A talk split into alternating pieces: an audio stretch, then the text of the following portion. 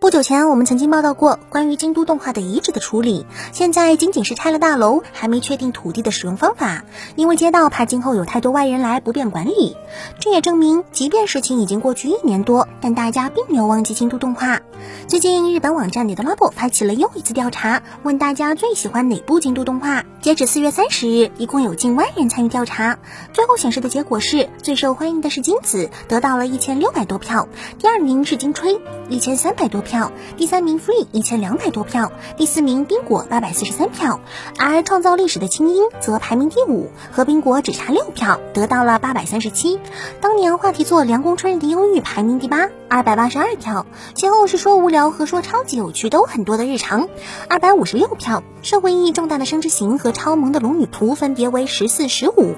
曾经的招牌幸运星排十六，而且最后一名萌豆可能是很多萌新都没听说过的。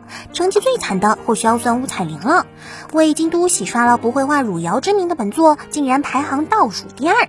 看到这个结果，有宅民当场表示数据不准，是 fake news。那么大家觉得这个排名怎么样啊？在看高木同学的时候，如果你不关弹幕，那么肯定时不时就会看到“快给我滚去结婚，求你们快点结婚吧，你们已经可以结婚了”之类的留言。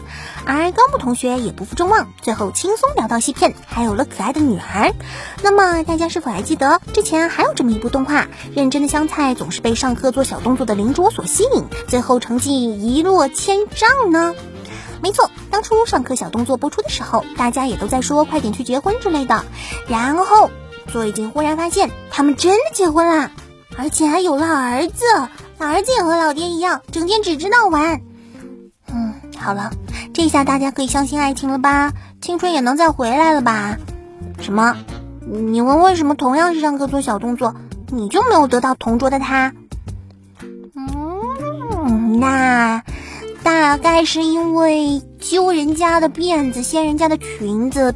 并不能算是小动作吧。因为疫情的影响，原定于四月开播的很多动画都宣布延期，但很多都没有完全确定延期到什么时候。最近有消息说，大家一直期待的春雾已经确定延期到七月开播，而另一部未藤作《五等分的花嫁》第二季也顺延一个季度，从原先的十月改到明年一月开播。嗯，应该说，如果只是延后一个季度的话，还是可以接受的。希望之后不要再延期了吧。不过具体可能还是要看配音工作是不是已经完成。配音工作完成了的话，相信多一倍的工期时间，动画应该还是可以做好的。嗯，但如果配音都还没完成的话，那么动画要做出来，怎么都需要等到疫情基本控制住了才行。可是日本真的有点难啊。传说集结了日本顶级创作者的和文化主题的动画《之别的》，最近公布了第三弹 PV 和 ED 片尾曲的内容。应该说，从 PV 上我们能看到本作无论是 OP 还是 ED 都相当不错，人物的风格设计也很到位，毕竟是天野喜孝嘛。不过除此以外，动画本身就让人有点无语了。每帧的画面虽然都不错，但连到一起，不就是个 PPT 了吗？一般动画宣传用的 PV 那都是怎么精致怎么来。就希望观众看了以后喝个彩，可是这边到这都第三弹 PV 了，为什么动作还是这个样子啊？跳舞的用少数精彩镜头和 PPT 也就算了，毕竟还是能让人感受到美的。可本作本来就是动作片吧，PPT 的话之后可是要被群嘲的。